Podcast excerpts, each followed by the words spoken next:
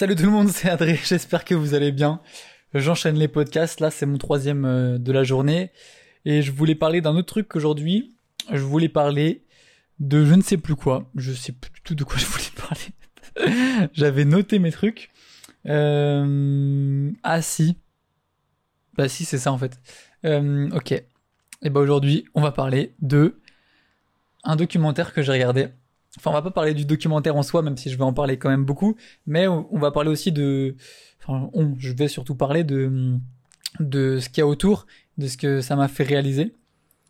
Je sais pas du tout où je vais, donc ça va être très confus, très brouillon, mais c'est pas grave. Alors, le documentaire, il s'appelle LA Originals. C'est un documentaire du coup sur Los Angeles et sur euh, plus précisément euh, deux personnes qui, qui habitent à Los Angeles. Donc c'est dans les années 70, 80, enfin plutôt 80-90 c'est un photographe et un tatoueur qui se associent, on va dire. Et euh, le, tatoueur devient de plus en plus connu. Il s'appelle Mr. Cartoon. Aujourd'hui, il est encore très très connu et très réputé à Los Angeles et dans le monde entier. Et euh, donc, en gros, c'est lui qui, a fait tous les tatouages des plus grosses stars du hip-hop. Et euh, évidemment de plein d'autres personnes, mais donc c'est lui qui a fait quand même les tatouages de le, dos de 50 Cent, les sleeves de, Eminem, euh, enfin tu, tu vois toutes les personnes passer dans son shop dans le documentaire qui est, qui est, sur Netflix que je vous encourage à, regarder qui, est incroyable. Genre tu vois des, images d'archives et tout. Et, euh, de, l'autre côté t'as as le photographe qui s'appelle Esteban euh, Esteban comment? Cariol un truc comme ça? Ça se fait pas de, de pas respecter son nom. Du coup, je vais Esteban Oriol, voilà. Et euh, donc c'est un, photographe euh, mexico-italien basé à Los Angeles. Donc c'est lui qui a aussi réalisé ce, documentaire Netflix sur euh, sur lui et, son pote. Et, et, donc lui, il était là et il documentait tout, toute cette époque. Donc tous les tatouages, tout, toutes les, en fait, il a commencé. En fait, c'est, je vais pas vous spoiler tout le truc. Enfin, c'est pas vraiment spoil, c'est un documentaire, mais ils, sont passés par plusieurs étapes ensemble. Et, euh, et donc, il, était souvent avec euh, avec Mr Cartoon, mais en gros, euh, du coup, du coup, il a les photos évidemment de de toutes les célébrités qui sont passées se faire tatouer. Mais aussi, il était tour manager et il adorait la photo et son père était photographe. Il adorait la photo, la vidéo et donc euh, il a des il a des images et et des des ouais des, du contenu du enfin j'aime pas ce mot des des images photos et des vidéos d'archives voilà ça que je voulais dire qui sont qui sont genre folles. Et euh, et, il expliquait qu'à ce moment-là genre il y avait pas de photographe qui était de concert ou quoi. Et lui il, suivait des parce que du coup il était il, avait été introduit évidemment avec ses contacts et tout. Et donc euh, il était euh, tour manager de, de groupes de musique ultra connu à l'époque. Et euh, mais du coup, euh, en plus de ça, il prenait son appareil photo et sa caméra et il filmait, euh, il filmait tout quoi. Et, et, il disait quand je voyais les foules en délire, quand c'était le la l'air un peu de l'âge d'or du, du hip-hop et que il allait dans, dans, des concerts et sur scène et tout et que la foule était en délire mais en délire et qu'il y avait personne pour documenter ça il s'est dit que c'était à lui de le faire tu vois et, et il a complètement eu raison. Et, c'est hallucinant aujourd'hui, tu vois, où tout le monde a un téléphone, tout le monde veut faire les photos, tout le monde veut montrer qu'il était partout.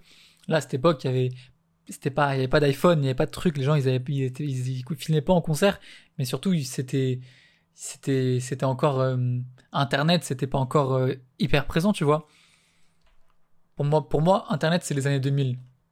Donc, euh, je, je, regarde si je dis pas de la merde. Internet, Année 90. Ça, on était où Le début d'Internet en France. Ok, ok. 20 ans d'Internet archive, ok.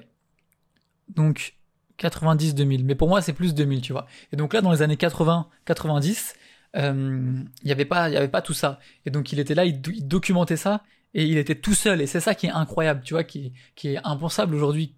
Encore une fois, quand je dis que tout le monde a son truc et tout. Maintenant, tu vois, des concerts, mais chaque, enfin, déjà tout le monde filme avec son téléphone, fait des photos, mais en plus de ça, il y a, y a toujours des photographes, des médias, euh, des gens backstage, des trucs et tout. Mais là, ils étaient tout seuls, quoi. C'est un truc de ouf. Ça m'a, ça m'a, j'avais envie de pleurer dans le documentaire parce que je me disais, mais, mais, mais le mec, il avait, il a eu le filon, mais genre, de, de, la, de sa vie, quoi. Le mec, il était là, il avait accès à Eminem, à 50 Cent, à, à, à des, des, d'autres, d'autres groupes que je connaissais même pas, mais qui étaient des superstars. Et il était tout seul. Il était là, sur scène, dans, dans le tourbus, avec sa caméra, avec son appareil, et il faisait des photos, mais incroyables. Genre vraiment, euh, il y a plein de photos de photographes de célébrités que j'aime pas parce que enfin que j'aime pas, j'ai rien contre eux, mais juste leurs photos ne me parlent pas parce que c'est pas des belles photos, c'est juste des photos de célébrités. Ils, ont juste un point and shoot, ils flashent et tout, et, et voilà. Alors que lui, ses photos, il fait quasiment que du noir et blanc, mais ses photos, elles ont une profondeur, elles ont un truc qui me, qui me parle beaucoup plus que ce qu'on peut voir euh, aujourd'hui avec d'autres célébrités. Et donc c'est ça qui est, fou, c'est que c'est pour ça que j'admire, c'est parce qu'il était oh, il était fort, tu vois. Non seulement, non seulement euh, il avait un accès incroyable parce que c'est, c'est quand même hyper important l'accès, surtout quand tu veux faire ce genre de métier, tu vois, parce que c'est ça qui te donne tout. Et je vais raconter d'autres trucs après, mais, euh, mais l'accès, c'est, c'est la clé, tu vois, de, dans, dans, dans ce genre de, de métier. Et donc non seulement il avait ça, mais en plus il avait un œil et, et enfin je parle au passé comme s'il était mort, mais il, il fait toujours des photos, mais il, il a un œil euh, de dingue, franchement de dingue. Et, euh, et, donc ça m'a fait réfléchir sur ça. Et ouais, franchement, il y avait des moments, j'étais, j'étais, choqué. Je voyais tout ça et je me disais, mais le mec, il était tout seul. Genre, il y avait, genre, genre, euh, il était tout seul. Il y avait aucune concurrence. C'était le meilleur. C'était le meilleur. Il avait aucune concurrence. Il, était là, il était sur scène avec avec ses potes. Il y avait aucun, il y avait personne qui faisait des photos de concert, de hip-hop et tout. C'était pas encore le truc et tout. Et lui, il était là, il avait compris le truc. Il était dans son délire. Il était, c'était un charbonneur. Il faisait même au passage au numérique, il est resté en argentique, il faisait ses trucs et tout. C'est c'est incroyable. Et donc euh, pour en, pour parler de ça, ce que je veux parler, ce dont je veux parler, c'est euh, c'est l'accès. Pour moi, c'est un des trucs euh, les plus importants en photo, surtout, enfin en photo dans mon domaine en tout cas en événementiel, en dans ce genre de milieu. Parce que évidemment quand tu fais des, photos de paysage ou des photos de mais je pense qu'un peu partout en fait. Parce que le fait d'avoir accès partout, ça, te permet de faire des choses que, très peu de personnes peuvent faire, tu vois. Là, je lisais un livre euh, récemment sur euh, Stanley Kubrick, parce que peu de personnes le savent, vu que je le sais, enfin, vu que, comme si j'étais monde, non. Peut-être que les gens le, savent, moi je le savais pas, mais en fait, il était aussi photographe avant d'être réalisateur. Je l'ai appris en lisant ce livre, et, euh, et donc, peut-être que vous le saviez pas non plus. Et donc, il, travaillait pour un magazine qui s'appelait euh, Life. Je crois que c'est ça. Stanley Kubrick Life. Attends, je vérifie en même temps parce que j'ai pas envie de dire euh, de conneries. Life. Ouais, c'est ça. Attends, je dis ouais, mais j'arrive pas. Non, Look. Magazine s'appelle Look. Voilà. Et, euh, et donc, il faisait des, des photos de plutôt de documentaires pour un magazine, donc euh, en, un photoreporter quoi. Et bon, j'avoue que ça, ça me parle moins ce qu'il a fait parce que je sais pas, il y a des photos qui sont un peu trop banales. Je sais pas, dans les dans les dans les descriptions, dans les trucs et tout, les gens ils disent ouais, il avait un œil incroyable pour la photographie et tout. Mais franchement, euh, perso, ces images elles m'ont pas forcément parlé en elles-mêmes. À part certaines, tu vois, il y a certaines qui, qui, ont, qui ont vraiment qui sont intéressantes mais je sais pas la façon dont c'était mis en page et tout ça m'a pas forcément hyper euh, enfin ça m'a pas forcément vraiment parlé mais il faudra peut-être que je regarde plus de documentaires ou plus de trucs sur sur ses autres œuvres peut-être que c'était juste ça mais euh, mais en tout cas du coup il avait un accès incroyable avec ça je je sais pas euh, à quel point c'était c'était renommé le magazine Look dans les années 40 50 mais c'est le mec il, il allait prendre en photo des des combats de boxe mais genre il était à côté du ring de boxe. Et après, en fait, il faisait des reportages, mais je me rends pas compte comment ça peut, ça peut avoir lieu aujourd'hui, tu vois. Ça veut dire, on lui disait, tu vas faire un reportage sur un mec, et dans le reportage, il a des photos du mec à poil sous la douche, il a des photos du mec pendant qu'il combat, il a des photos du mec chez lui avec sa femme, il a des photos de lui pendant qu'il mange. Genre, t'as l'impression que c'est un fantôme. Et c'est hyper impressionnant. Ça, j'avoue que ça m'a impressionné parce que le mec, on lui disait de faire des documentaires enfin des, un reportage photo sur euh, sur un sujet et il avait un accès tel que le mec il pouvait s'inviter chez les gens comme ça, se tenir dans un coin de la pièce, être dans la douche, enfin c'est un délire tu vois. Genre, il avait une fascination un peu pour euh, pour euh, le comment s'appelle? Le voyeurisme, mais dans le sens artistique du terme. Et je trouve qu'on sent bien ce rapport dans ces photos parce que parce qu'il y a il y a une espèce de, présence qui est hyper intéressante. Tu te dis euh, ouais franchement il y a des photos qui m'ont choqué tu vois dans le sens où où tu dis mais comment le mec il, a passé quatre jours chez eux quoi ou il a suivi partout genre comment comment ça se passe tu vois. Et, je me dis c'est et ouais pareil quand il devait prendre en photo des artistes euh, il était dans les loges avec eux pendant qu'ils se changeaient euh, backstage miroir enfin tu, dis le mec c'est un fantôme. Et c'est c'est à la fois impressionnant et à la fois euh, intéressant parce que j'arrive pas à imaginer ce genre de de relations aujourd'hui. Peut-être que je me trompe, hein. j'avoue que je regarde pas beaucoup de photos euh, documentaires et je sais pas s'il y a encore beaucoup de, de, de ce genre de, de magazines papier qui existent avec des, des vrais reportages photos un peu poussés, un peu artistiques, tu vois. Peut-être qu'il y en a, je suis juste pas très cultivé sur, euh, sur les magazines papier qui existent en, en photo, même si c'était, je sais même pas si ça peut être considéré comme un magazine photo. Pour moi, si, mais je sais pas, je le connais pas assez. Donc bref. L'accès, hyper important. Et euh, c'est ça qui, ouais, c'est ça qui, qui, je disais pas que dans la photo. Par exemple, euh, je sais pas si t'aimes, euh, si t'aimes un certain modèle de voiture ou un certain truc et tout, qui, des trucs qui sont, qui sont que par des collectionneurs. En fait, plus c'est, plus c'est difficile d'atteindre un, plus les choses sont rares ou précieuses ou, ou comme une célébrité difficile à atteindre, plus t'as accès, plus tu peux avoir bah, accès justement et à des choses que personne d'autre n'a.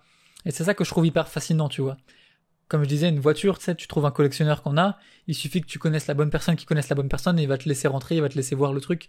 Et c'est, et c'est pour moi le truc qu'il faut le, pas, je sais pas si c'est le truc qu'il faut le plus travailler, mais pour moi c'est, c'est un truc qui est hyper intéressant à, à développer et je sais pas comment, mais, mais voilà. Je sais que euh, j'ai rencontré un, un photographe new-yorkais à Paris et euh, on a discuté et il m'a montré une photo qu'il avait fait de, de, Comment elle s'appelle euh, Kylie Jenner en 2013 ou 14. Elle était déjà connue, mais c'était avant qu'elle soit encore. Non, je sais pas quelle année c'était. C'était encore avant. C'était il y a au moins 10 ans. 2010, je sais même plus. Je me rappelle plus de la, date de la photo qu'il m'a montré. C'était une vieille photo.